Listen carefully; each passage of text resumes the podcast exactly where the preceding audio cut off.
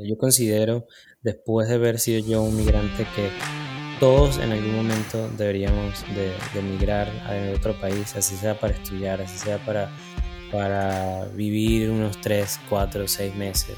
Eh, que tú te pongas del otro lado y, sepas de que hay algo más allá de, de, tu país y de la realidad que tú tienes alrededor, eso te da una perspectiva a ti, una forma a ti de ver las cosas después de que lo haces que es completamente diferente a como tú lo estabas haciendo antes. Y entonces cuando llegas a, un país así donde tienes gente de tantos lugares y que todos tratan de buscar lo mismo, o sea, el, el, que quiere hacer teatro viene de Bangladesh y quiere llegar aquí, quiere también estar en Broadway, el que viene de Latinoamérica que se hizo una novela, entonces se quiere venir acá y también quiere entrar allí y este está luchando con el inglés y el otro también, vamos a ayudarlo y déjame ir a su show para que él tenga gente en el show y entonces, ¿sabes? Es como tú poder entender todo eso. Entonces, creo que e, ese antes y un después de, de quién soy yo, lo hizo fue el yo haber migrado aquí a Estados Unidos. ¿Qué tal, bandita? Bienvenidos a un nuevo episodio de Mucho Hábitat. Es el primer episodio del 2022 y comenzamos con uno muy, muy bueno. Un episodio que me transportó increíblemente mis primeros días fuera de México y que sin duda me hace reflexionar. Platicamos con el buen Douglas Blanco. Douglas es un doctor venezolano que hoy ejerce desde la ciudad de Nueva York, en Estados Unidos, y quise invitarlo porque me encantó la determinación de Douglas por hacer esa inmersión en una nueva cultura, pero no solamente de aprender todo lo relacionado, sino de compartirlo. Douglas también tiene un podcast llamado Migrantes Exitosos, donde platica con migrantes que están haciendo cosas increíbles en diferentes industrias, además de tener sus episodios solos, donde ayuda a otros latinos con su inmersión a la cultura y a las leyes americanas. En este episodio platicamos de la humildad, de asertividad, mentalidad, en fin, de todo un poco. Los invito a escuchar el episodio, de compartirlo. Mi nombre es Aldo Tobías y esto es Mucho Hábitat. Señores, ¿qué tal? Bienvenidos a un episodio más de Mucho Hábitat. Esta tarde noche, bueno, aquí en Vancouver todavía es tarde noche, en New York City ya es de noche. Estamos con el buen, el doctor Douglas Blanco. ¿Cómo estás, Douglas? Bien, bien, encantado de estar aquí contigo y, de tratar de traer mi hábitat para acá, que, que me de Venezuela, ahora estoy en New York, pero, pero ya, ya ahora la, llevo allá en Vancouver contigo. Qué chingón. De hecho, eh, bueno, pues ya, ya lo van a poder ver en, los links y en la descripción del episodio y en el intro y todo el rollo, pero el buen Douglas, pues también es host de un podcast, Migrantes Exitosos, un podcast súper chingón y, me llama la atención, digo, vamos a platicar de todo eso, pero me llama la atención que has entrevistado, este, Douglas, a migrantes, obviamente exitosos como el nombre lo indica, pero de todas las áreas, ¿no? Comediantes, maestros, doctores, deportistas, atletas, emprendedores. Es increíble, este, la cantidad de gente exitosa haciendo cosas chingonas fuera de sus países, fuera de casa, ¿no? Mucho Hábitat, pues justamente es un, es un podcast que habla también de eso. Y en este caso, pues bueno, tenemos el honor de poder platicar contigo, mi porque este, creo que hay bastante, creo que has recolectado bastante en esos 70 episodios ya de tu podcast. Este, más aparte, las platiquitas, los consejos que te has aventado, todo lo que viene siendo este, el, el journey de un migrante en Estados Unidos, pues bueno, lo vamos a platicar. Estoy bien pinche emocionado de tenerte por acá, Douglas. Y pues bueno, ¿qué te parece? Empezamos con la primera, como, como para ir calentando motores, que me platiques tu historia. Pero dentro de esa historia te voy a hacer dos o tres preguntas. Y la primera, y yo creo que contando esta narrativa del viaje del héroe, ¿cómo era tu vida en Venezuela?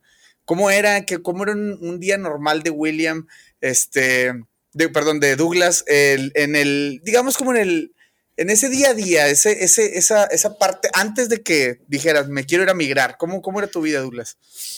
Bueno, mi vida en Venezuela, como tú mencionaste, yo hice el posgrado de cirugía general, me gradué como cirujano general y, estaba trabajando como, como, digamos, un cirujano general en un quirófano normal, como todo, hasta que por muchas cosas el gobierno vino detrás de mí con muchos de los venezolanos que están acá en Estados Unidos y, me tocó pues tener que emigrar y la primera, digamos como que el primer país en el, que tuve la oportunidad de hacerlo fue aquí en, Estados Unidos. Pues. Ya, ya había venido, eh, mi esposo había venido también para acá y después cuando pasaron todo ese montón de cosas que pues estaban pasando en Venezuela, los dos tuvimos que salir de allá y decidimos pues como tener primera, primera opción eh, Miami y luego decidimos eh, venir acá a Estados Unidos. Eh, mi vida ya digamos era relativamente normal, trabajaba como, como médico en una, en una clínica em, operando pacientes, como un cirujano general, digamos como que normal.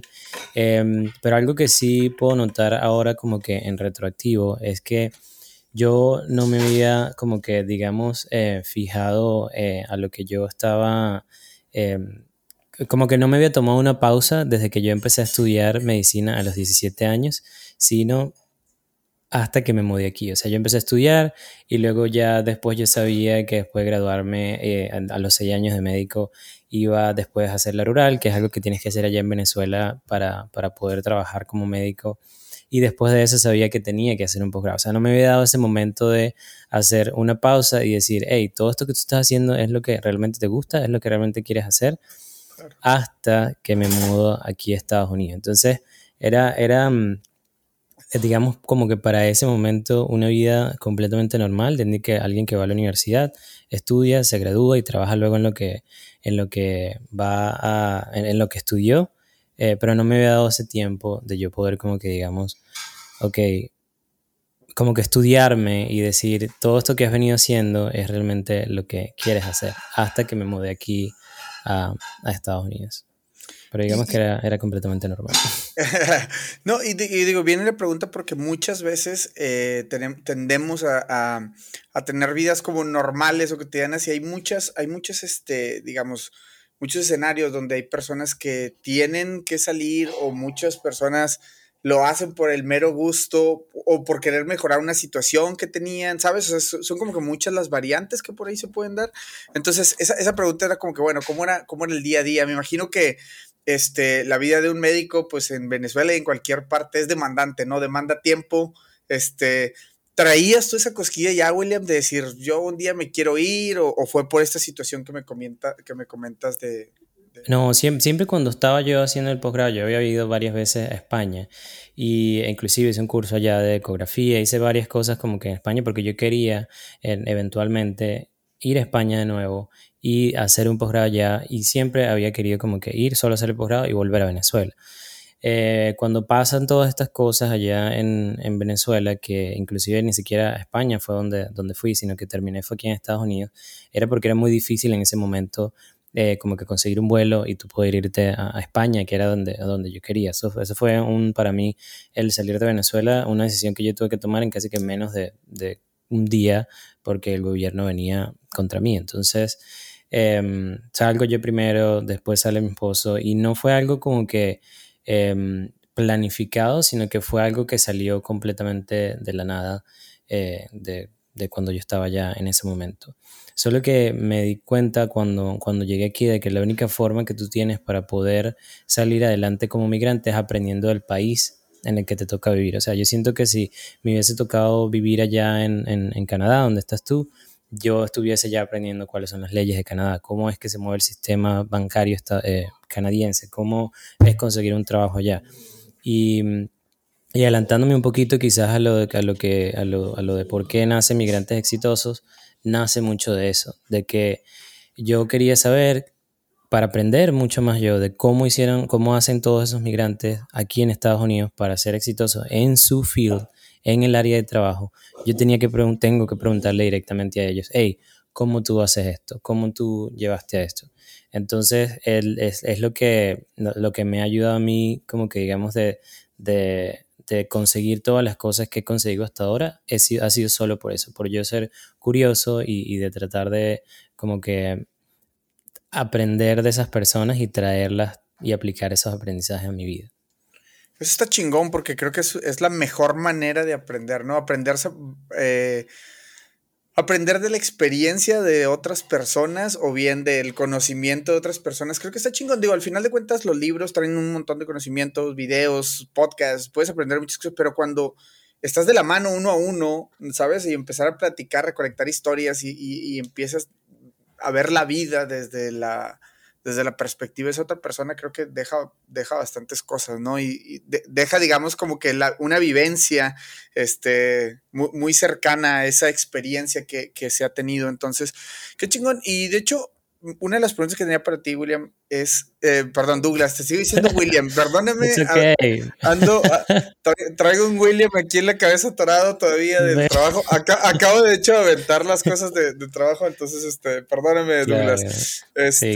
que, este creo que es uno de los aprendizajes que, que tiene que tener el, el que nos está escuchando eh, que está escuchando el podcast de que, y, lo hablamos tú y yo hace muchísimo tiempo cuando nos conocimos, de que nosotros salimos de nuestro trabajo, como que llegamos de nuestro 9 a 5 y luego llegamos a casa es a grabar esto. O sea, para mí son las 9 de la noche, terminamos esto, voy a dormir, para ti apenas son las 6 y sé que te vas a quedar aquí hasta las 9, 10, 11 haciéndolo del podcast y tienes muchas cosas en la, en la cabeza y por eso no me siento ofendido que me cambies el nombre. y, de hecho, y de hecho, justamente te digo, lo que, lo que pasa es de que ahorita hace, o sea, antes de empezar a grabar, cinco minutos antes, le di carpetazo al trabajo de la oficina traigo un William medio atorado, entonces lo traigo aquí todavía, no, no, no, me, no me ha dado chance de hacer el switch, pero Douglas, la, la, pregunta era, ¿cómo fue ese primer día en Estados Unidos? Ya me lo dejaste entrever un poquito, que fue una situación de un día para otro, cero planificada, y me intriga mucho, digo, me intriga, y no sé hasta dónde me puedas platicar el por qué o, o las cosas de por, por qué salir así, pero me interesa mucho más saber el cuando llegaste, ¿qué onda? ¿Cómo fue ese primer día? ¿Qué estaba pasando tanto por tu cabeza y, pues por, este, por, por esos sueños que por ahí tenías o esas cosas que, se te movió el mundo, me imagino, de un día para otro? Sí, sí, siempre, siempre, bueno, cuando, cuando yo salí la primera vez de Venezuela, que recuerdo que fue a República Dominicana, yo en ese momento me di cuenta de que sabía que, o sea, cuando, cuando salí del país, que, fue uno de los primeros de mi familia eh, en viajar fuera de Venezuela, yo me di cuenta de que existía algo más allá de lo que conocíamos en Venezuela, porque yo siempre mi familia conocí toda Venezuela, tuve la oportunidad de conocer la, mayor eh, parte de todo el, de todo el país, em, pero mi familia no era de viajar al exterior. Entonces, cuando yo como que los impulsé, vamos, vamos, vamos, vamos, eh, y logramos salir a, la República Dominicana, un viaje de, de vacaciones, eh, allá me di cuenta como que era como, wow, o sea, existe algo más allá de, de, de tu, de, tu país y, está muy bien que lo conozcas, pero hay algo más allá y eso me intrigó muchísimo. Entonces, cuando, cuando llego aquí a, Estados Unidos, que eso fue hace ya cinco años aproximadamente, en el 2016, eh, llegué estrepitosamente a casa de una amiga en, en, Miami, pero ya era como que un sitio familiar porque ya había ido allí de vacaciones. Luego, cuando ya decido que, bueno, que donde me voy a instalar y donde sé que hay algunas eh, oportunidades para mí, era aquí en New York y recuerdo que tomé un Amtrak, un tren desde Miami hasta acá, se tardó casi el día, eh, y llegué aquí a, New York. Yo vi todos los edificios todo grandote y yo decía, wow, como que, ¿qué hago yo aquí? Y, qué increíble que yo esté aquí. Em, pero sí debo dejar como que algo claro, porque yo no soy de esas personas que desde el principio como que piensa en grande. O sea, para mí Estados Unidos era algo como que muy grande. Yo decía, no, bueno, voy a ir a España porque sé que allá puedo como médico homologar y hacer varias cosas, pero no me veía como haciendo cosas aquí en Estados Unidos porque lo veía como todo muy grande. Y, y, em, y durante todo este tiempo me, me, doy, me, he venido como que dando cuenta eh, de que de verdad que una vez que si lo logras hacer en un país como Estados Unidos, lo puedes hacer en cualquier otro lugar. Em, porque aquí la competencia es muchísima. Eh, y por eso en ese momento, eh, cuando, cuando, me bajo, que me acuerdo la típica con mis dos maletas grandes y yo no sé qué, que veo los edificios que salgo en, en la 34 en, en, en, Penn Station, que es una, una zona bastante conocida aquí de Estados Unidos, yo dije, bueno, ya estoy aquí y no hay vuelta atrás. Entonces aquí hay que hacer lo que haya que hacer porque si ya estoy aquí es por algo y si Dios el sagrado, lo que sea que hay arriba, eh, me puso aquí y estoy sano y salvo, ya aquí es el momento donde yo tengo que comenzar a hacer las cosas que, tengo que hacer. Y, más allá de que yo sentía que, bueno, yo había estudiado tanto, había hecho tantas cosas, eh, ese momento me dio un momento, me, dejó como que, bueno, que pensar de que okay, ya estás haciendo todas estas cosas, pero aquí puedes también hacer muchas cosas más y, y mejores de las que puedes hacer allá. Y, uno de los miedos que tenía era, era el, idioma, pero también me puse una vez como que, bueno, hay que, hay que ponerse, hay que intentar hablarlo, hay que ponerme a estudiar y, todo aquello, pero sí fue un, poquito de, de, de, yo como que procesar en ese momento de que ya estaba a ser mi nueva casa y tengo que luchar por las cosas que yo quiero y, y esta es la oportunidad que tengo.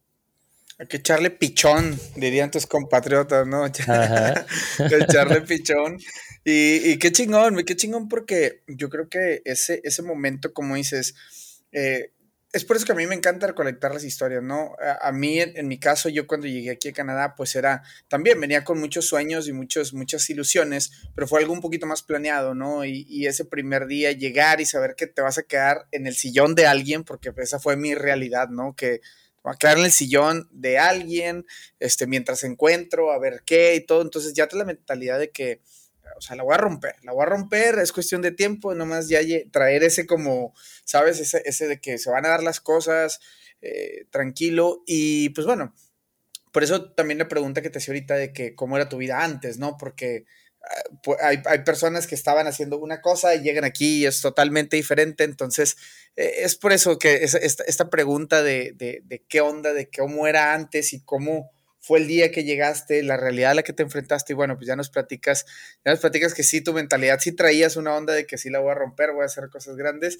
Y a eso va mi, siguiente pregunta, la, eh, mi siguiente pregunta para ti Douglas es, ¿qué obstáculos eh, te tocó sortear en esos primeros días o en esos primeros meses o incluso el primer año, ¿no? En, en ese 2016, ¿a qué te enfrentaste? Mencionaste un poquito lo del idioma, ¿qué, más, qué, cosas tuvieron este fueron ahí difíciles para ti ese, primer año?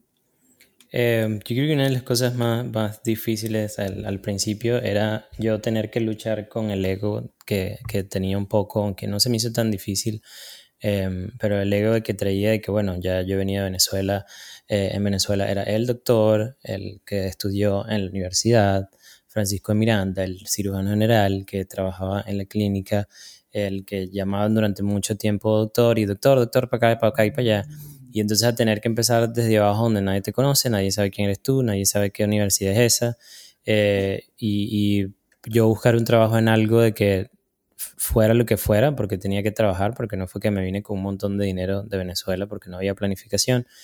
Eh, esas fueron dos, dos cosas eh, que, que, fueron como que lo más difícil eh, al principio y después eh, entender que aquí las cosas se manejaban completamente diferentes a como se manejaban en Venezuela. Eh, pero para esas tres cosas yo fui como muy abierto y, dije, ok, bueno, si el idioma es un problema, voy a ver ahora comenzar yo y recuerdo y, siempre cuando, cuando, me preguntan algo, ah, ¿cómo hiciste para mejorar tu idioma? Yo di esa respuesta desde que desde ese momento yo empecé a colocar todo mi celular en inglés, ver las series, el, el, típico consejo, pero es ese típico consejo que es el único que sirve. El que colocas y te pones a ver películas en inglés, eh, llamas a la operadora de T-Mobile, de cualquier operadora que tú quieras hablar, nada, y que, que, ella me entienda en inglés y yo le hable en inglés y yo pedir que sea alguien que, que hable español. Eh, eso digamos como que para resolver ese problema del, idioma eh, al principio. Em, con lo otro, lo del, trabajo en el, y, el ego, er, era un poco de que, bueno, ok, estoy llegando, ¿dónde, qué, qué, puedo hacer yo que me permita ganar dinero? Y obviamente, como sabes, en ciudades como, eh, como New York, que son tan grandes, uno de los, de, los, de los trabajos más fáciles que puedes conseguir es en servicio. Y entré también el típico trabajo en un restaurante. Eh, pero mi mentalidad en ese momento para enfrentar eso era que dije, ok, todos mis estudios están aquí conmigo, esto es algo que es momentáneo, pero voy a aprender de esto que está aquí lo mejor que yo pueda. Y en ese restaurante, que era un restaurante italiano, pues bueno, eh, me puse a aprender de, de, lo, de cómo se servía la comida, de cómo se llevaba, cómo se servía el vino, de los tipos de vino. Entonces fui como, como dije, ok, es un momento de, de, y recuerdo, cuando, cuando hablo justo de esto, me acuerdo de ese momento que yo estaba eh, sentado, eh, parado allí frente a la mesa y sirviendo el pan y sirviendo el vino. Y yo dije, en algún momento yo voy a estar sentado a aquel lado. y, no por algo mal, no porque las personas que trabajan en servicio sea algo mal. Ahí aprendí que hasta un sommelier, un manager de un restaurante gana mucho más que yo ahora como enfermero si está muy preparado y eso es una profesión y la respeto, pero no era lo que yo quería hacer. Entonces yo me puse pues del otro lado y dije, bueno, ok, no importa, voy a estar de aquel lado y tuve la oportunidad de ir a ese restaurante eh, a sentarme a comer en la mesa y que la gente me tratara como, como amigos y yo no te preocupes y, y esto, ¿no? Y así fue como luché como que con, esa, con, esa, con esa parte. Em, y, y, la otra dificultad que, tuve de aprender un poco de cómo se manejaban las cosas aquí era de, pues bueno, cuando me tocó ir que se abriera una cuenta en el banco, de cómo construir mi crédito. Y entonces fue un poco más de yo ser abierto, de no tratar de imponer las cosas que yo había aprendido o, que, o cómo se manejaban en Venezuela, sino yo decir, ok, en Venezuela era así, pero aquí es así, vamos a hacerlo como se dice aquí. Si aquí me dicen que tengo que, para tener, construir el crédito, tengo que tener una tarjeta de crédito a la que yo le voy a dar el dinero al banco y entonces me van a dar una tarjeta de crédito prepagada y entonces después a los seis meses, bueno, pues así lo hice. Entonces sí fue como que aprendiendo cada uno de los pasos y, leyendo las letras chiquitas hasta que pude ir consiguiendo mis cosas y bueno, y después mis papeles y cómo los consigo y cómo hago esto, hasta que poco a poco se, se han venido dando las cosas, pero ha sido porque eh, he sido como que digamos muy, em, que, que, leo qué, cuáles son los pasos que tengo que hacer y después me deja a mí pues haciendo cada uno de esos pasos poco a poco. Eh, y así fue como que fui resolviendo esos tres, como que digamos las cosas más difíciles o los tres o las tres cosas que, se me hicieron más difíciles cuando llegué aquí. Excelente, los tres, los tres obstáculos. Y sí, la, también la disciplina, ¿no? La disciplina que, que, por ahí muchos no tenemos, ¿no? Pero que cuando quieres ah, lograr algo, pues necesitas sí o sí comenzar a hacer las cosas, ¿no? De, este, que, que, te llevan tiempo y lo que sea, que te, lo que sea que tome, ya sea tiempo, recursos, lo que sea, pero bueno, se tienen que hacer, ¿no? En este caso, pues bueno, tú lo lograste y, qué chingón, qué chingón, Dulas. El, tema de cuando, o sea, quiero que, ¿hubo algún momento, alguna situación que tú dijiste, eh, ya, o sea, de aquí soy, de aquí, digo, entiendo que tú decías, migro para cambiar la situación y, y, lo que estaba pasando en Venezuela, pero hubo algún momento donde dijiste, sí pertenezco a este lugar, sí me quiero quedar aquí, de aquí soy, este, ¿Fue un clic o fue poco a poco o, no ha pasado todavía? No, no ya pasó, sí, ya pasó, ya pasó, ya pasó. Eh, eso, eso lo fui entendiendo eh, eh, poco a poco y, hay una frase que me gusta muchísimo que es de amar sin apegos y, y es que yo amo mi país, Venezuela pues me encanta, em, pero, pero sí he aprendido de que, de que si ya estoy aquí y he aprendido muchísimo sobre el sistema y cómo se manejan las cosas aquí en Estados Unidos eh, y es el país donde, digamos, eh, en Venezuela yo no tuve la oportunidad de trabajar tanto eh, como desarrollarme, sino que siempre estuve estudiando y cuando tuve la, y he tenido la oportunidad de crecer como profesional ha sido aquí en Estados Unidos. Entonces, cuando tengo esa oportunidad de yo poder crecer como, como profesional y de poder ir consiguiendo como que mis cosas poco a poco, eso me hace entender de que sí, yo soy venezolano, gracias Venezuela por todas las cosas que me diste, pero la oportunidades más grandes de mi vida las he tenido aquí en este país. Porque las he buscado, porque se me he presentado, porque he luchado por ellas, como lo quieras llamar, han sido aquí. Y eso me ha permitido eh, de, sentir de que ya pertenezco a este país. Y también una ciudad como Nueva York, donde tienes migrantes de todos lados, que no sientes que nadie es de aquí. Más bien cuando preguntas a alguien como que tú le dices, ah, no, yo soy de Brooklyn. Y que, no, no, claro, pero ¿de dónde eres originalmente? No, yo soy de Brooklyn. Ah, o sea, que naciste aquí. Es como que uno de 100 personas que conoce. Y es como que, ah, no sabía que en Brooklyn hacía gente. Entonces, eh, eh, sí, es, muy raro. Entonces, cuando, cuando entiendes todo eso y tú dices, bueno, ok, y, bueno, vienen los papeles y todo aquello que tú dices que vas consiguiendo las cosas poco a poco, tú sientes que ya formas parte de aquí y eso es lo que yo he sentido poco a poco. No ha llegado un momento en el que yo diga, eh, fue este día o fue esto que pasó exactamente. Eh, como para yo sentir de que, bueno, ese fue el momento, eh, sino que han sido una serie de pasos que, que o cosas que, que, venido consiguiendo y que cada una me va diciendo, ok, sí, Duke, sí, sí, este es el lugar. Sí, Duke, este, por ahí, por ese camino es donde tienes que seguir y ese es el camino que te va a llevar a donde, a donde tú quieres, que, que siento que todavía no, no he llegado allí, pero sí he disfrutado cada uno de como que los logros que he conseguido. Y, y algo que, que, que, yo lo pienso algunas veces cuando, cuando por lo menos me encuentro con alguien eh, que tengo mucho tiempo que no lo veo y que, y que siempre tiene como que la misma historia eh, y está relacionado, es que estoy esperando a que me llegue el permiso de trabajo o estoy esperando, digamos, en el proceso migratorio legal o estoy esperando que me llegue la residencia, o cuando me llegue la residencia es que voy a comenzar a hacer algo.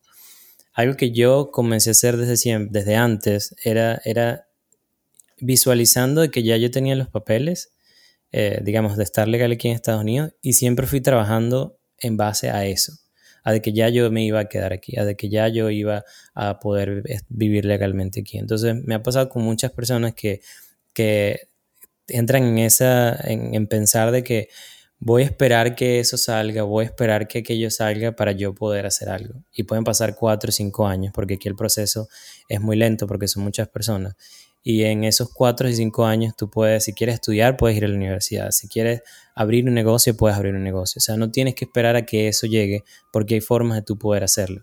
Eso va a ser una, algo que, eh, que, que te va a dar como un plus y te va a abrir a lo mejor una o dos puertas más que no estaban abiertas. Pero por otro lado, seguro tienes 10 que a ti se te olvidó tocar esa puerta solo porque estabas esperando estas dos, que era tu poder tener los papeles.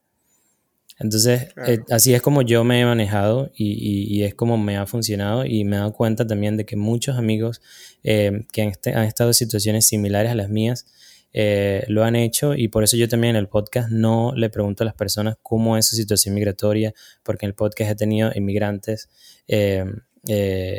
digamos que no, legales o, que no tienen todavía los papeles. He tenido asilados, residentes, ciudadanos. O sea, he tenido de todo, de todo tipo y de diferentes países y no les pregunto eso porque no me interesa la parte legal, sino me interesa es cómo lo han hecho, eh, cómo han conseguido el éxito desde que se mudaron a este nuevo país. Y, y, eso es lo que me gusta traer para que las personas escuchen esto y no sientan de que al final de que escuchan una historia y se relacionan con la historia, entonces dicen, ah, claro, es que esa persona lo hizo porque ya es ciudadano americano. Y resulta de que no. Te voy a hacer un par de preguntas que quiero que pienses bien y seas honesto contigo mismo. ¿Cuánto del dinero que has generado a lo largo de tu vida tienes el día de hoy? Es increíble cómo podemos pasarnos la vida trabajando sin ser conscientes de todo lo que nuestro dinero dejó de hacer por nosotros durante ese tiempo. Ahora, ¿cuánto del dinero que generarás a partir de hoy le darás un buen uso. ¿A cuánto de ese dinero lo pondrás a trabajar para ti? Ahorrar está bien, hay muchas maneras de hacerlo. Debajo del colchón, esconderlo en el refri, hasta la típica tanda con 10 señoras que ni conoces. Pero si te platicara de una herramienta de ahorro completamente segura, que haces que tu dinero se haga más dinero con el paso del tiempo, en la cual tú eliges por cuánto tiempo ahorrar y además de todo esto te da una protección por invalidez o fallecimiento, ¿Te interesaría? Si la respuesta es sí y quieres recibir una asesoría personalizada, solo tienes que hacer lo siguiente. Número uno, seguir esta cuenta de Instagram, arroba pobre el que no ahorre, todo separado por puntos. Número 2. Enviar un DM diciendo que escuchaste por acá y que te interesa una asesoría. Y número 3 es recibir la asesoría y en verdad tomar acción. No dejes pasar más tiempo, comienza a pagarle a tu yo del futuro y como diría tu mamá, pobre de ti que no ahorres. Ahora sí, continuamos con el episodio. Sí, es, es desmetificar un poquito esa, esa parte, ¿no? Que la gente cree que, ah, es que él la tenía más fácil porque ya tenía tal o cual cosa.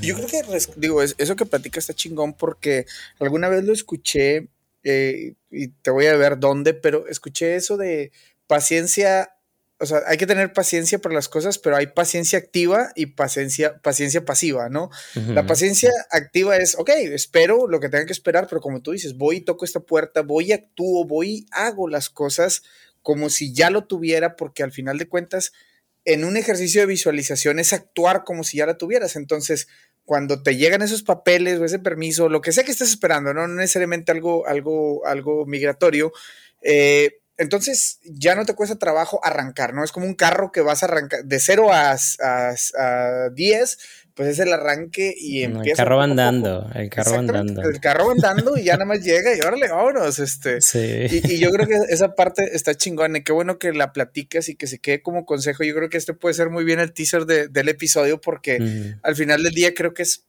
algo muy chingón lo que comentas y, yo creo que la banda sí deberíamos estar pensando, así deberíamos estarnos preparando. Entonces eso, eso está, está muy chingón. Eh, Douglas, voy a pasar a la parte de tu proyecto actual, el podcast Migrantes Exitosos.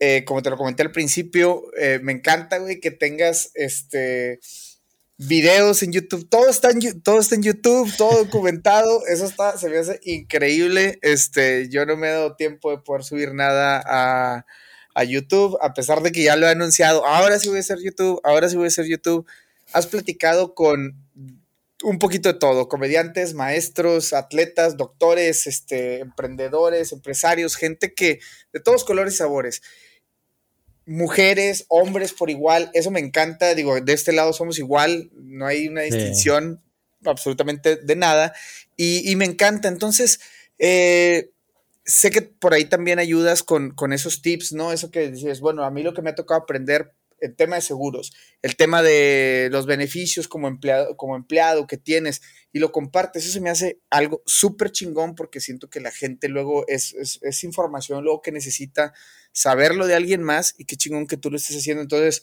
felicidades por eso, para empezar, digo, es este, qué chingón, qué chingón este, esta cosa que haces.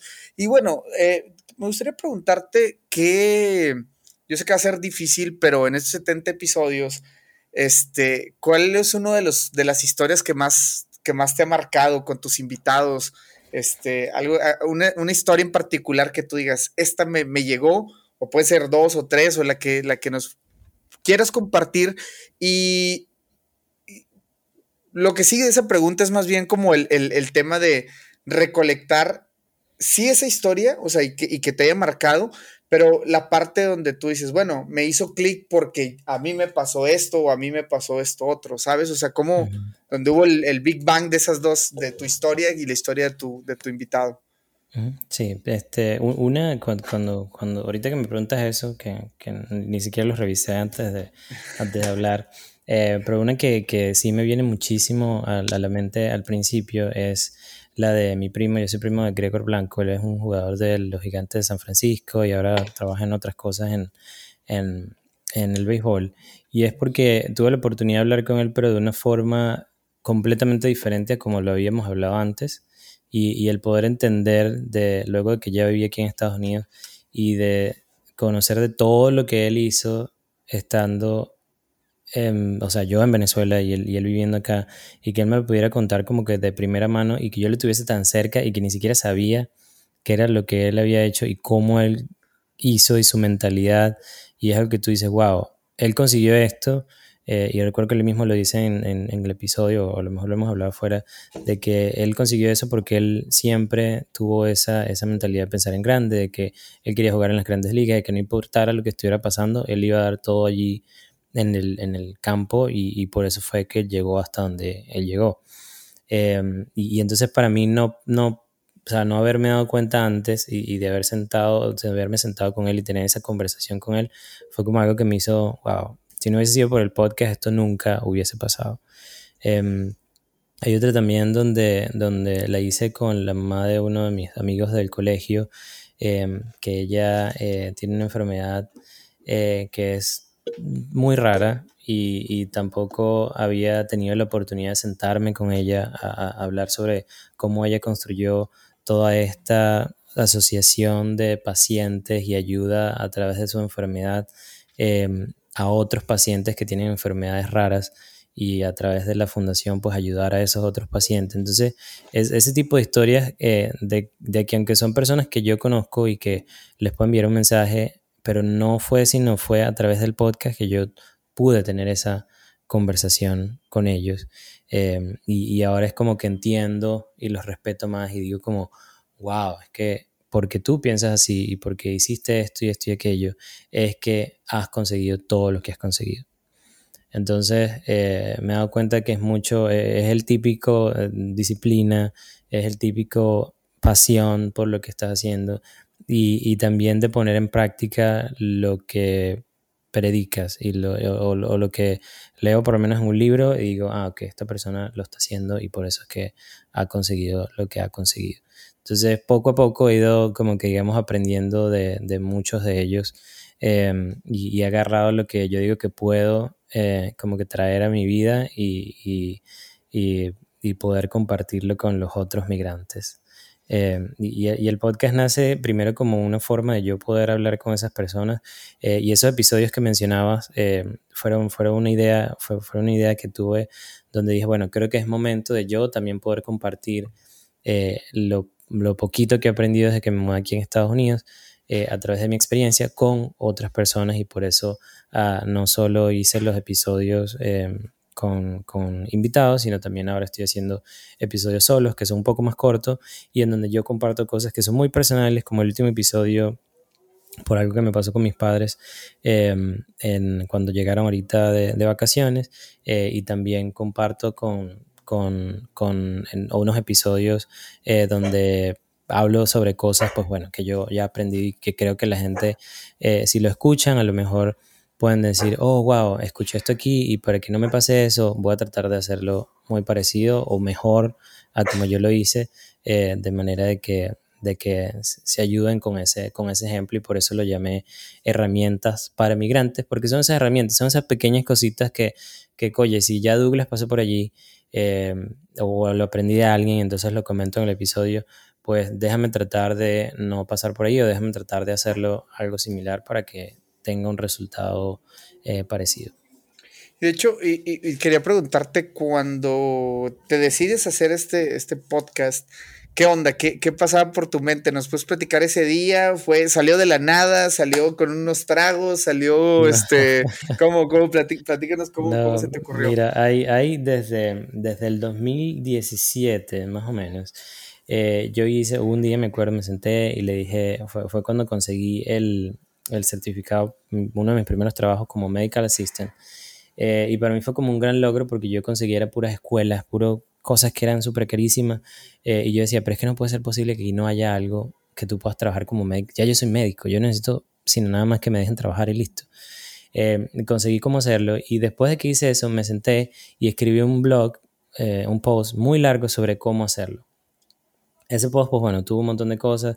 Supuestamente en ese momento, en el 2017, yo iba después a grabar un video eh, de YouTube, pero sí, me entró ese síndrome del impostor que me duró hasta el 2023 años y, no me sentía que yo podía hacerlo. Eh, y entonces dije, bueno, eh, yo quiero seguir aprendiendo de las personas, a pesar de que te estoy hablando en 2020, ya yo era enfermero, había hecho un montón de cosas, pero quiero aprender de estas personas Mm, y, recuerdo que escuché en un podcast que a mí me gusta muchísimo y es el que de donde nace eh, o yo me inspiro para crear migrantes exitosos, que se llama, em, es de Lewis House y se llama eh, The School of Greatness, es en inglés. Yo lo escuché muchísimo. Eh, y, si, y si lo comparas, pues quizás me estoy comparando con algo muy grande, pero, pero tiene muy parecido el, el podcast, el intro y todo em, a ese podcast. Em, y yo dije, pues bueno, vamos a, vamos a hacerlo así. Y, él dice en uno de esos episodios de que una de las formas que él consiguió para aprender de las otras personas fue haciendo el podcast. Entonces yo dije, bueno, eh, si esto lo dijo allí y le ha funcionado a él, voy a hacerlo yo. Eh, y recuerdo que en ese momento estaba comenzando yo a hacer mucho ejercicio, estaba como que muy, eh, muy unido a mi entrenador y él me parece que es una persona que súper exitosa y le dije en uno de los entrenamientos, Pablo, quiero que seas mi primer invitado en el, podcast. Y él me dijo, dale, vamos a darle. Y, yo estaba más asustado que él. Y al final nos sentamos y lo hablamos y, después, pues bueno, ya, ya 70 episodios después ha sido una plataforma que me ha permitido conocer personas increíbles y que, y que lo he tomado, primero fue como que muy serio, estaba muy, eh, porque yo soy así muy como, bueno, si voy a hacer algo, hay que hacerlo bien y que, y que por todo y vamos a darle que, que, como que me entrego a eso, no como que con pasión, sino que, sino que si yo ya puse una responsabilidad y hay una persona que lo está descargando, esa persona va a esperar por mí la semana que viene, esa una persona, entonces ya como que me creo esa responsabilidad eh, y esa responsabilidad es la que me ha traído, pues bueno, hasta, hasta este episodio. Em, y, y, fue esa, fue esa, e, eso lo que me llegó. Un día estaba acá y, y tenía como varios, varias, varias ideas. Em, primero, el primer nombre que le había dado era migrante inteligente, porque era algo como que, bueno, tienes que ser un migrante que sea inteligente para poder eh, como que lograr las cosas. Y después dije, ¿sabes qué? Pero es que eso suena como que muy eh, académico y no quería que fuese nada académico, sino que fuese algo un poquito más informal. Em, y entonces después salió el nombre de, de Migrantes Exitosos porque sí, sí quería eso y, lo que más me gusta es que cuando invito a alguien me dicen es como que, ¿tú crees que yo soy exitoso? Y yo que bueno, para mí sí. Eh, y de ahí es donde nace eh, el podcast. Qué chingón, qué chingón.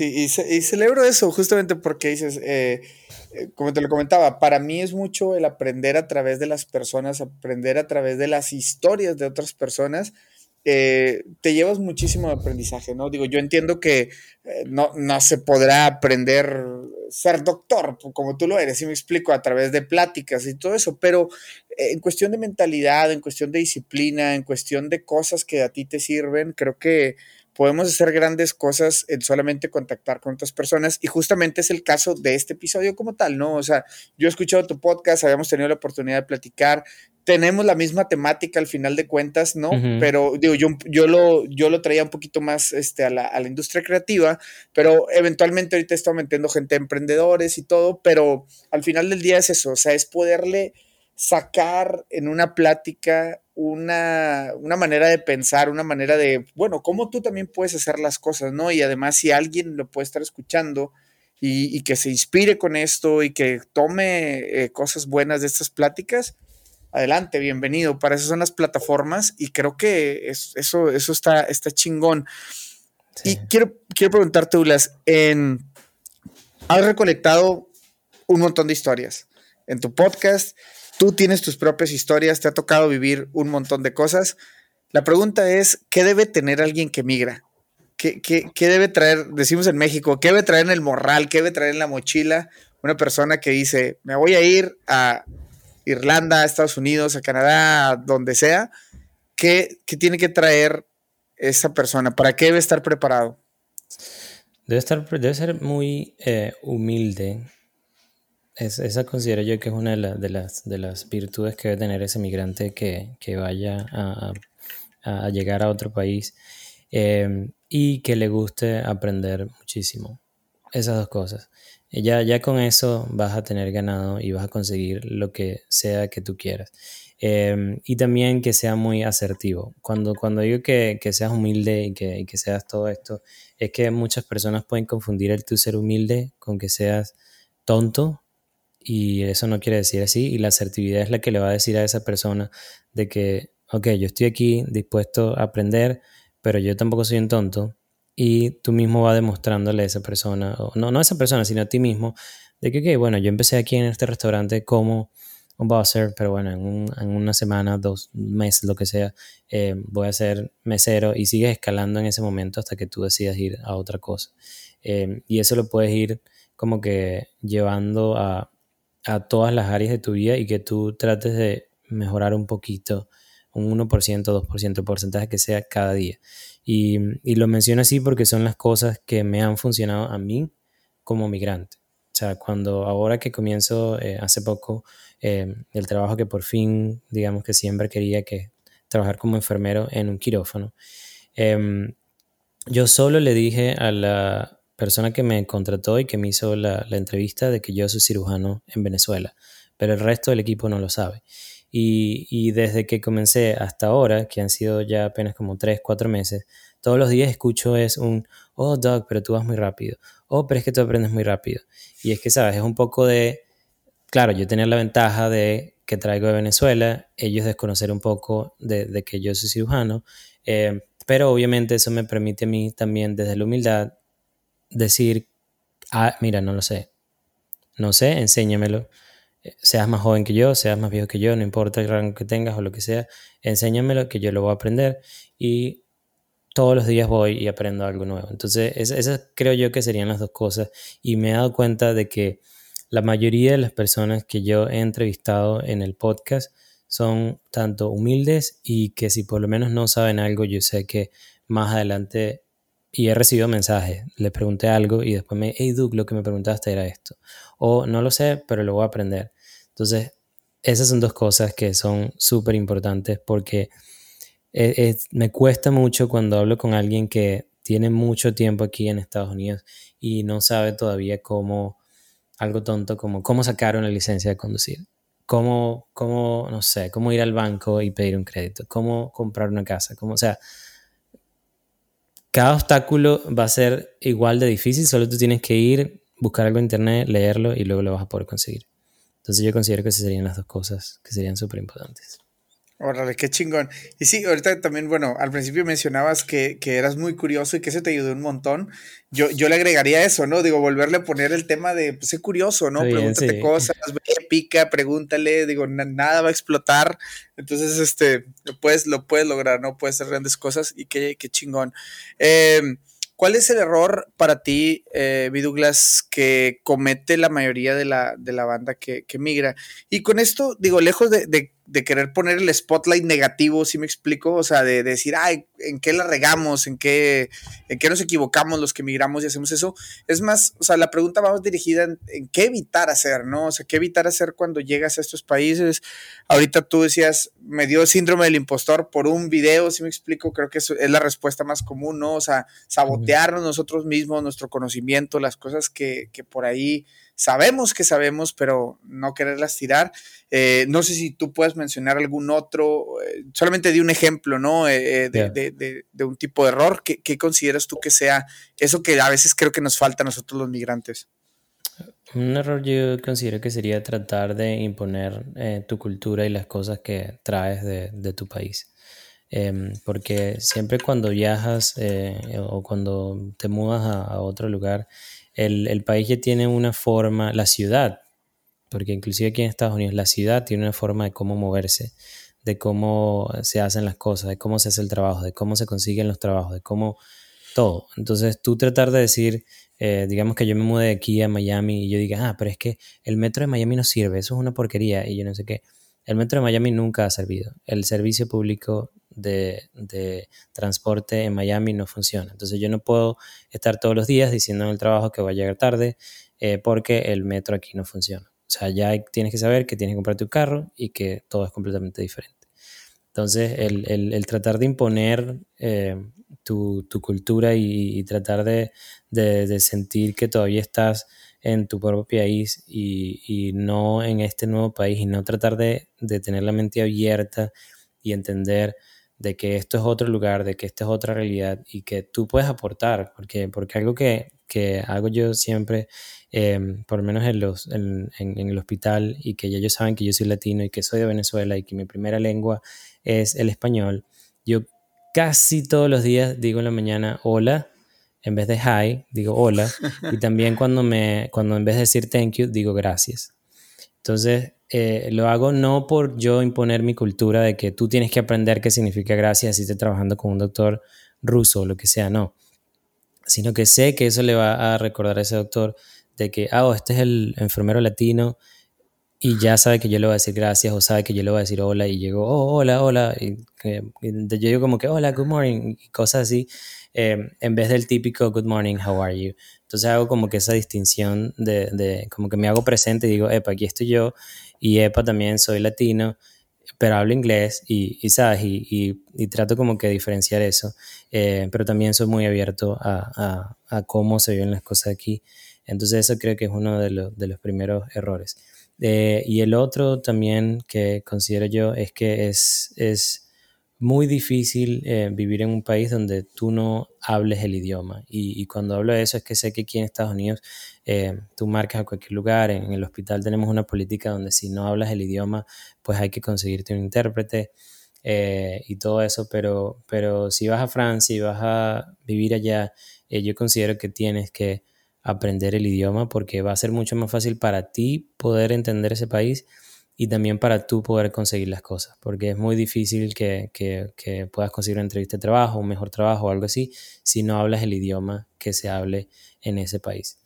Em, y el tercero, que, que, creo que es importante también, es no conocer los derechos que tú tienes como migrante. O sea, en muchos países, em, muchas personas, eh, y pasa muchísimo eh, con, con, personas que vienen acá y no, por lo menos no han pasado por la universidad o no, no, no saben muy bien sobre leyes, em, que no saben que hay derechos para los inmigrantes y sobre todo eh, inmigrantes, eh, digamos, ilegales, que ellos también están protegidos por la ley, entonces sienten que, o, por desconocimiento, no, no, no saben que tienen esos derechos, entonces hacen trabajos que son, que, digamos no son los mejores o les pagan mal, em, y es porque sienten que porque no tienes papeles o porque no tengo esto o porque no tengo aquello, no tengo derecho a yo poder conseguir eso. Y resulta que, por lo menos aquí en Estados Unidos, hay muchas leyes que, nos protegen a nosotros como migrantes, y hablo desde trabajo, desde poder ir al hospital, de tener acceso a la salud,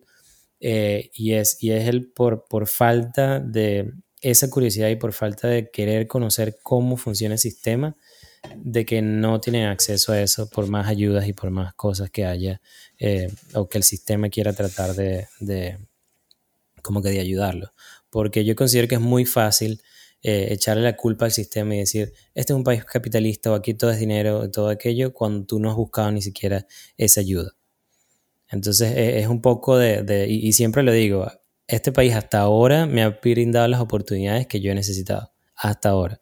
No sé si escuchamos esta eh, en 10 años y bueno, me encuentro con una piedra allí en el sistema, no lo sé todavía, pero hasta ahora sí me las ha ofrecido. Entonces, si creo que me las ha ofrecido a mí, se las puedo ofrecer a cualquier otra persona. Solo tiene que ponerse a leer y buscar qué es lo que tiene que hacer. Yo creo que esas serían las tres.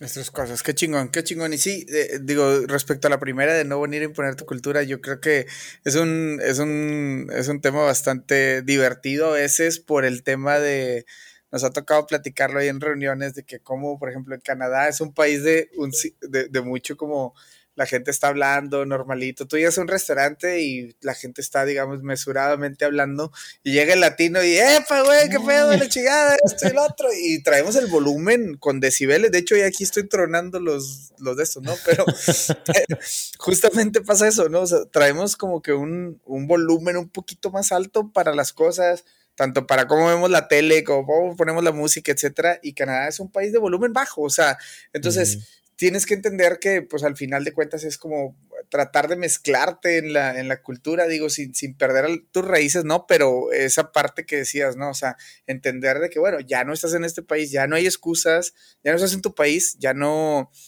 tienes que saber mezclarte, ¿no? Y esa parte, digo, es, es, bien divertida porque nos ha pasado. Saber mezclarte, sí. Saber mezclarte, exacto, con, con esa música, con eh, aquí, por ejemplo, el tema de que la fiesta, bueno, yo, ya no soy mucho de andar de fiesta, ni de antro, ni mucho menos, pero eh, sí sé de mucha gente que ha venido y dice, oye, es que aquí la fiesta se termina bien temprano y pues tú sabes, en México, en cualquier parte de Latinoamérica, 5 o 6 de la mañana, salte, vete por unos tacos y haces un menudo, algo ahí. Y bueno, pues aquí es totalmente una historia bien diferente. Pero bueno, hay que saber mezclarse. Creo que tu tip, el, consejo que por ahí das está, está increíble. Y pues, este, quiero pasar a, la última parte del, episodio, eh, Douglas, donde voy a platicar un poquito contigo acerca de, mentalidad, de, de cosas que quiero conocer un poquito este, tus, como tus enseñanzas, todo lo que has aprendido en este tiempo. Y, mentalmente digo, eh, sé que tú has vivido muchos retos dentro de tu carrera. Si me explico, o sea, el hecho de prepararte y, tratar de ejercer tu profesión, que yo creo que es una de las... Alguna vez yo recibí un post diciendo que mi podcast no estaba chido porque los creativos pues realmente teníamos como que cartera abierta, ¿no? O sea, realmente un diseñador, por ejemplo, podíamos ser un diseñador en Rusia o en donde sea, ¿sabes? Porque es parte como de, ah, pues nada más haces un logo y un logo es lo mismo aquí en Rusia y en donde sea. Pero esta persona decía, ¿qué pasa con los médicos? ¿Qué pasa con los abogados? ¿Qué pasa con, si me explico, cuando estudias leyes de tu país y es como que pues, ¿dónde se queda ese conocimiento? Si me explico, o sea, era un poquito ahí. El asunto es de que eh, quiero pensar que tú has tenido bastantes aprendizajes a lo largo de, de, tu carrera. Y como lo decías, bueno, hasta que llegaste a Estados Unidos tuviste como un break, un poquito de poder respirar de tanta preparación, pero luego tuvo que haber otra preparación. En cuestión de mentalidad, eh, Douglas, ¿qué, te, o sea, ¿qué, te, ¿qué te lleva a dar ese siguiente paso? ¿Cómo es tu mentalidad? ¿Cómo piensas? ¿Qué es lo que te hace, digamos, como tener ese, esa hambre de, pues voy por más y quiero esto y voy por esta oportunidad? ¿Qué te mueve? ¿Qué te, qué te motiva a nivel, a nivel mentalidad? Bueno, son, son muchísimas cosas. Muchas de las que me motivan, obviamente, es mi familia, el, el yo poder ver hacia atrás. Eh, y hace poco hice, este fin de semana terminé un, una media maratón. Em, y me comparé a mí mismo con la maratón del, que hice el año pasado. Eh, y mejoré muchísimo mi tiempo. Entonces, el yo poder ver ese, esa mejora en mí mismo sin compararme con los demás. O sea, quizás me comparé con el que llegó de primero, un poquito nada más, pero me enfoqué más en lo que mejoré, que fueron casi tres minutos del año pasado eh, hasta ahora y para los que corren saben que eso es muchísimo. Em, el, el, el, yo poder ver de que, bueno, ok, conseguí esto y logré esto, es como que el mundo y todo se te va poniendo más, más pequeño y tú dices, wow, pero es que si hice esto, si hice dos medias maratones, yo puedo correr una maratón. Y entonces eso se ve bien en mi, en mi, en mi eh, digamos, no, no en mi físico, pero eh, mi cuerpo está mucho mejor solo por eso. Y eso se ve bien en mi pareja. Y entonces eso, mis padres, pues les doy un ejemplo para que estén sanos. Entonces voy como que tratando de cuidarme yo para poder decirle, hay que hacer las cosas bien, porque si yo las puedo hacer, tú también las puedes hacer. Entonces es un poco yo vivir como que desde, desde el ejemplo eh, eh, para poder decirle, no, no, decirle a los demás, pero poder demostrarme a mí mismo de que sí lo puedo lograr eh, y, de que voy dando pasos eh, como que digamos pequeños, pero que me van a llevar a algo más grande. Y, y, cuando tú mencionas ahorita lo de las profesiones, hay algo que me gusta mucho corregir a las personas eh, cuando me preguntan, oh, wow, pero tú eres médico, estudiaste, hace poco salí con un amigo y él, me, y él me presenta con sus amigos, él es doctor y yo lo corrijo y le digo, bueno, soy médico, graduado afuera, pero aquí trabajo como enfermero. Eh, y, y, y, algo que me gusta, digamos, como que el sistema eh, americano es que una vez que tú pasas los exámenes, por lo menos para tú ejercer aquí en Estados Unidos como médico o pasas el examen para tú ejercer como enfermero, es que ese examen es un examen estandarizado. Y no importa dónde tú hayas estudiado medicina, si tú pasas ese examen vas a tener las mismas credenciales que cualquier otro médico, no importa dónde haya estudiado. Entonces, cuando digamos que tú decides mañana, quieres estudiar medicina, después de la edad que tienes y, pasas el, el, el NCLEX, eh, disculpa, los steps y todo aquello, y te conviertes en médico, yo voy a ir a tu consulta. ¿Por qué? Porque si tú pasaste los steps e hiciste un posgrado, los que tenían que evaluarte, así te hayas venido de Canadá o hayas estudiado en México, lo que sea, te validaron para que tú pudieras estudiar aquí. El sistema no es perfecto, ¿verdad? Porque como todo no es perfecto. A lo mejor te pasaron lo que sea, no sé, no sé, no es perfecto. Pero si tienes esa credencial, quiere decir que tú estás tan calificado como cualquier otro médico que estudie aquí o que estudie en otro lado. Entonces, no, no me gusta que me digan como que, ay, pero pobrecito, qué chimbo que tiene. Y pasa mucho con, sobre todo con los americanos. Qué mal que aquí te tengan que pedir y que pases todos esos steps. Y yo digo, no, eso está bien. Porque eso quiere decir que no importa dónde tú vengas, tú tienes la, la capacidad de poder hacer eso que tú estás capacitado que estás eh, autorizado de hacer, licenciado, lo que sea eh, que tengas que hacer. Eh, y, tú también, cuando pasas por ese proceso y que ya después te encuentras del otro lado, tú dices, bueno, pero si yo pasé esto y esa persona que está ahí, así no haya estudiado aquí, ellos, son, ellos somos iguales. Somos iguales. Así mi inglés esté ahí broken English y no sepa muy bien cómo hablar, pero yo me defiendo y por lo menos en la práctica lo voy a hacer mejor. Eh, eh, y cosas así. Y, y, y, y algo que, que, que, me ha ayudado muchísimo a mí es, trata, es, es conocerme a mí mismo en, en, saber cuáles son mis debilidades y cuáles son ese, ese es un término que, que desde que lo escuché me quedó como muy grabado en, en mi mente de algo que, que se llama eh, la unfair advantage, que en español es como que mis ventajas, eh, eh, unfair es uy, se me fue. Unfair no es eh, como, como no justa. Injusta, eh, sí, y, es, y, era, y, y, y, ahí te va ese ejemplo de que si ponemos a dos enfermeros, uno nuevo y a mí, que soy cirujano, en quirófano, mi ventaja delante de ese enfermero, que no es justa, es esa, que yo tengo ese background como cirujano.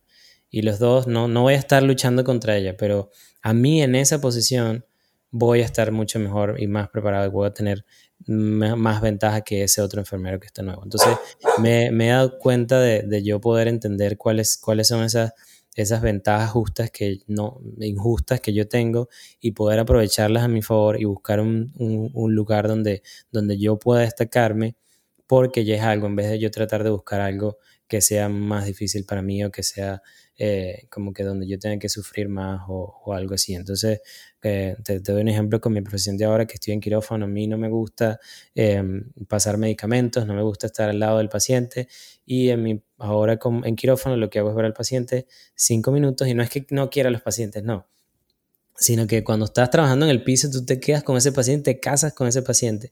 En cambio, aquí en quirófano puedo tener cuatro, cinco tres pacientes en un día, dependiendo de la cirugía, y los ayudo y los quiero mientras estamos allí, pero ahí vuelvo otra vez a lo que te decía de amar sin apegos. Señor, yo lo cuido hasta aquí, si acaba esa cirugía, lo cuida el siguiente enfermero y espero no verlo más a menos de que vuelva a, cirujano, a, vuelva a cirugía y más nada. Entonces, me aprovecho de eso, que es lo que me gusta, y esos cinco minutos que estoy con ese paciente, yo soy el mejor enfermero para él y, trato de, estar allí para él y todo aquello, eh, pero sé y me conozco, entonces trato de unir como que esas dos cosas y, eso ha sido lo que me ha ayudado bastante, eh, como que digamos, a, destacarme en esto que, estoy haciendo ahora. Y bueno, así te puedo poner muchos más, más ejemplos, pero es mucho de, poder conocerte a ti mismo y, de saber qué, en qué eres bueno. Y, tratar de, enfocarte en esas cosas para tú poder destacarte. ¿Hay alguna situación, Douglas, que, haya marcado un antes y un después en tu, en tu vida, ya sea como médico, este, no sé, en, tus estudios o de manera, manera personal o manera de migrante, un antes y un después, algo que tú tengas que digas, esto me marcó.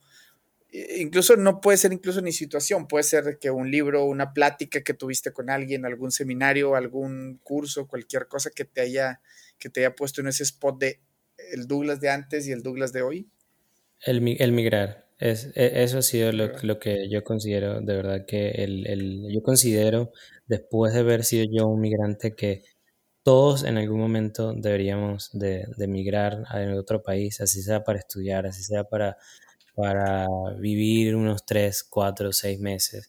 Eh, que tú te pongas del otro lado y, y, sepas de que hay algo más allá de, tu país y de la realidad que tú tienes alrededor, eso te da una perspectiva a ti, una forma a ti de ver las cosas después de que lo haces que es completamente diferente a como tú lo estabas haciendo antes. O sea, cuando, cuando yo me mudé aquí y que, y que me di cuenta de que, o sea, para mí el mundo era Venezuela y ya, no había más nada, no, no había otro país, no se hablaba otro idioma, no, no, o sea, para mí Estados Unidos era como, como la luna, como que yo nunca iba a llegar allá, era como que otra cosa.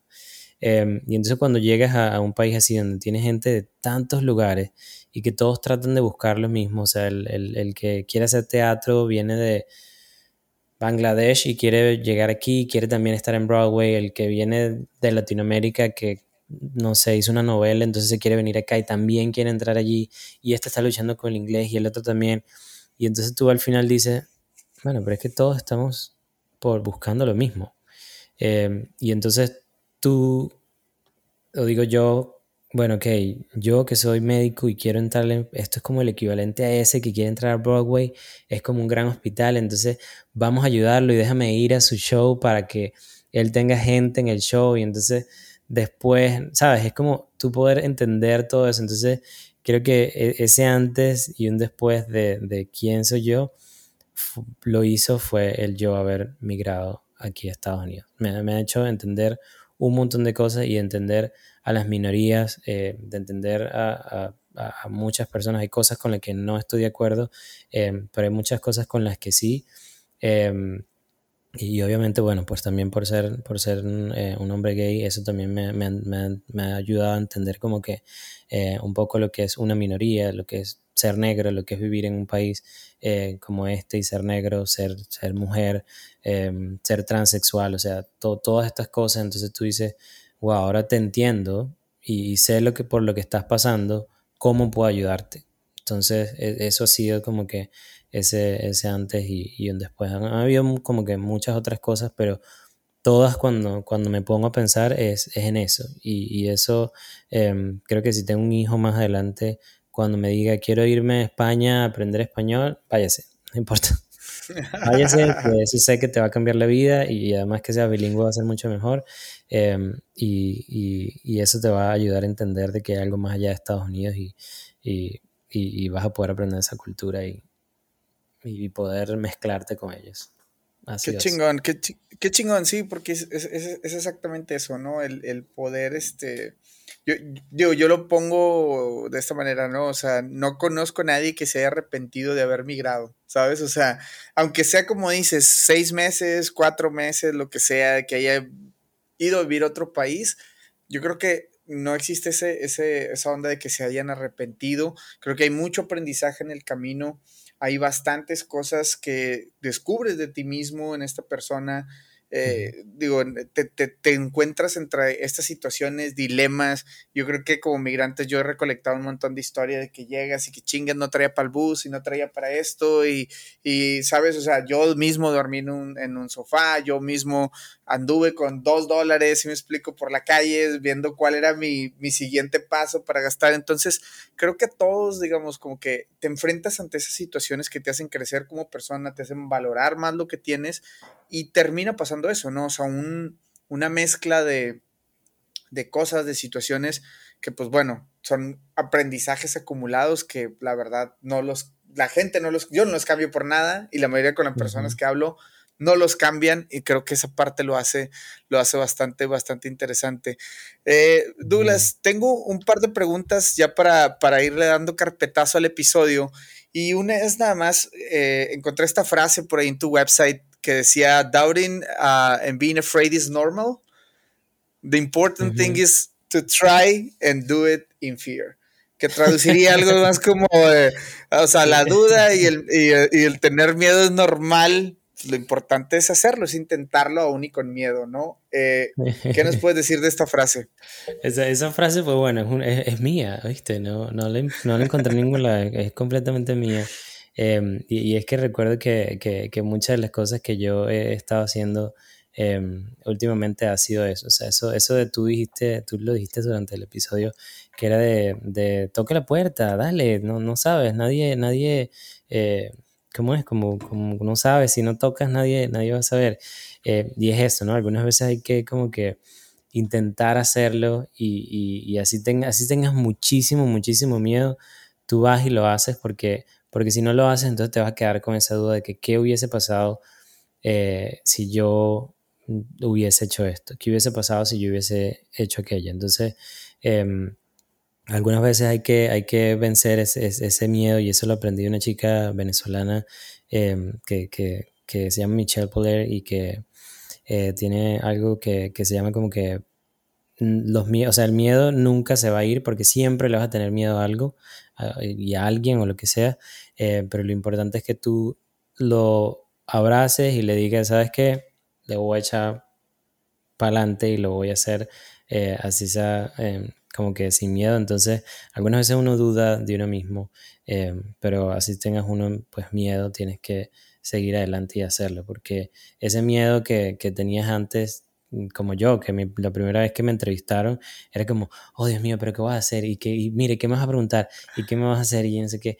Y entonces cuando, cuando, ya ahora es como que, dale, vamos a hacerlo. Siempre está ese miedito, pero, pero, pero ya, como ya lo hice, tenía miedo al principio, pero ya pues ya esto es otra cosa, ¿sabes? Entonces, así eso, eso lo, lo, vas como que extrapolando a otras, a otras eh, partes de tu vida, o sea, de, pedir un aumento, de pedir eh, unas vacaciones, de, de, de, muchas cosas, y fue algo que yo me di cuenta de, que por lo menos, no sé, me, me decía algo a mi esposa, mira, hagamos tal cosa, y yo, no, pero es que no le voy a decir a mi jefe porque y yo después dije, no, yo lo voy a preguntar. Si me dice que no, pues bueno, me dijo que no, pero ya yo le pregunté, ¿sabes? Y, y, entonces puedes, puedes como que eh, hacerlo en, en, muchas cosas y cuando cambias ese, ese, ese, eso en tu, en tu mente, tú dices, wow, he podido conseguir muchas cosas solo por, por hacerla eh, con miedo. Qué chingón, qué chingón. Sí, de hecho, yo también por aquí sigo a, Michelle y, y, este proyecto que tiene, ¿no? El, el de 100 ah, días, uh, well, su libro de Hello Fears y, y, todo lo que hace. Definitivamente lo comparto y, y yo soy de las personas que dice, güey, pues invítale un roncito al miedo porque siempre va a estar contigo, ¿no? O sea, invítale un cafecito, un roncito, algo ahí vamos a echar porque siempre, güey, y va a ser un tema de, ahorita te da miedo esto, pero en cinco años te va a dar miedo otra cosa y, por ejemplo, la mayoría de las personas ahorita, ok, no tenemos hijos, no, es algo que no te pasa por la cabeza. Y teniendo un hijo, tus miedos cambian. Y cuando tu hijo va a la universidad, cambia, ¿sabes? Entonces todo el tiempo va, va, va a ser esto. Y creo que esa parte que tú dices, hay que hacer las cosas con miedo, lo, como sea, pero Ah, hay que hacerlo, ¿no? Hay que hacerlo. Yeah. ya, exacto. Entonces vamos a, hay que darle y luego ya nos cuentan cómo les fue. Entonces, si andan por pedir ese aumento, las personas que están escuchando, vayan. También hay un concepto muy loco, este de go and grab it, ¿no? O sea, ve y agárralo, güey. O sea, simplemente es, el, tu aumento puede estar ahí.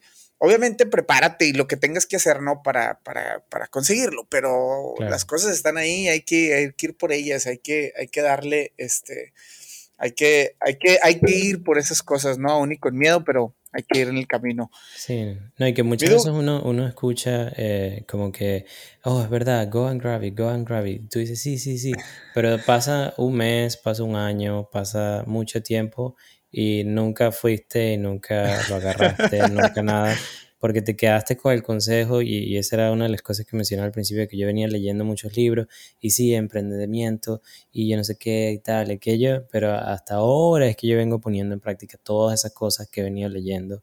Eh, y, que si tú te puedes creer de que estás súper ocupado leyendo libros de autoayuda, leyendo libros de business y leyendo libros de lo que sea, pero si no te pones a, a ponerlo en práctica, no vas a conseguir las cosas que quieres. Uy, eso, eso, qué chingón que lo mencionas porque justamente grababa un episodio con el buen Andrés Garza que nos decía eh, el, hecho de cuando nosotros empezamos a decir, ah, ya leí tal libro, automáticamente tu mente piensa que ya estás haciendo algo, pero no, o sea, no estás haciendo nada. O cuando dices, cuando compartes una meta o empiezas a platicar, ah, es que voy a hacer un podcast.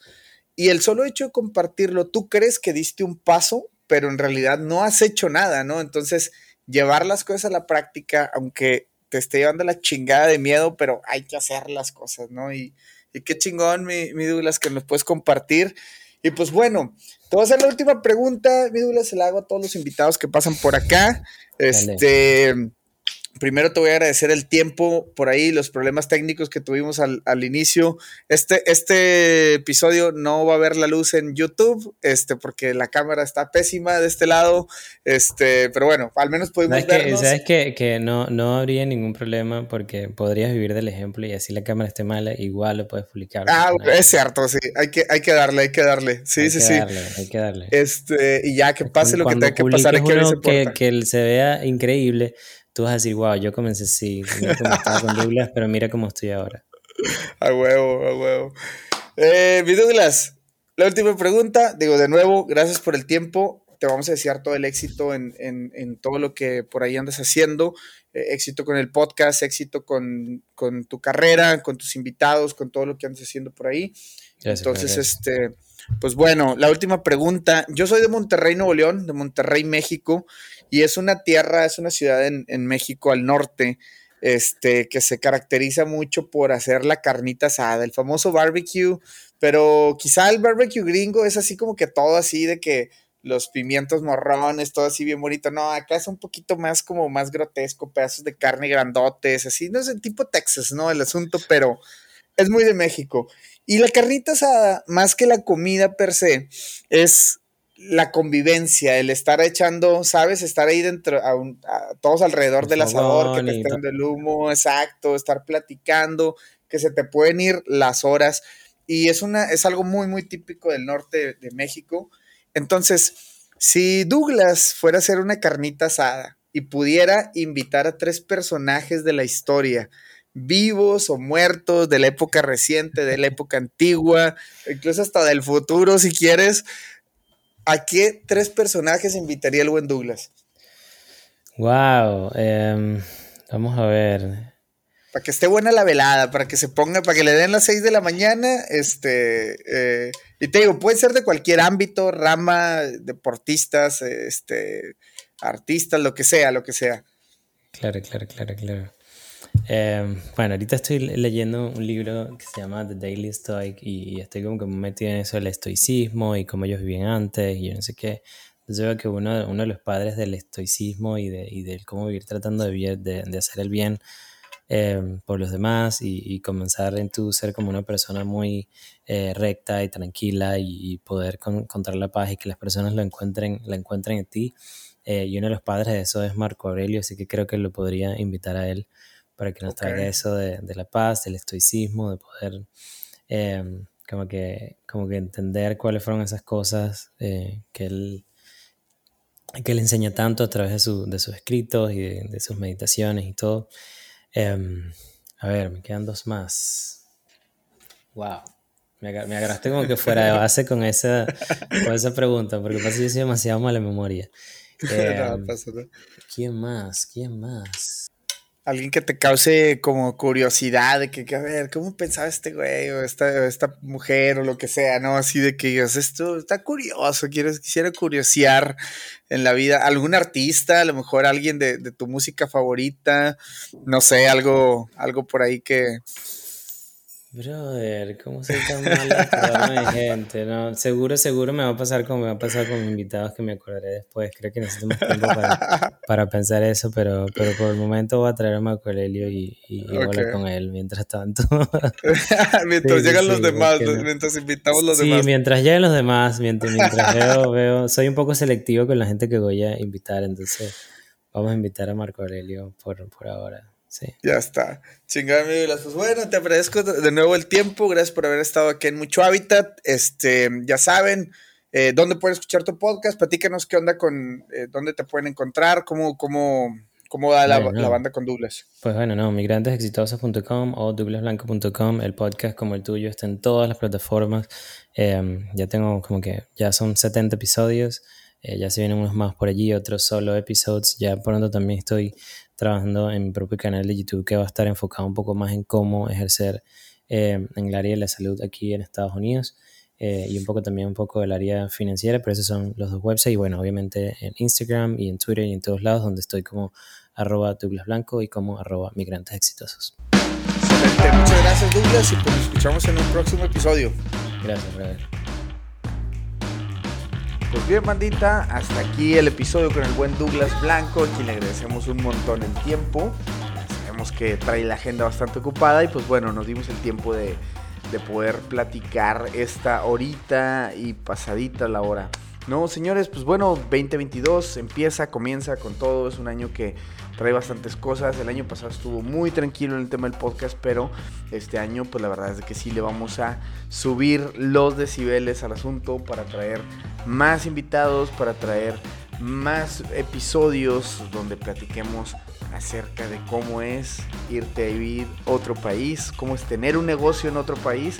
Viene mucho de eso, estén al pendientes. Y pues bueno, señores, mi nombre es Aldo Tobías y nos escuchamos muy pronto.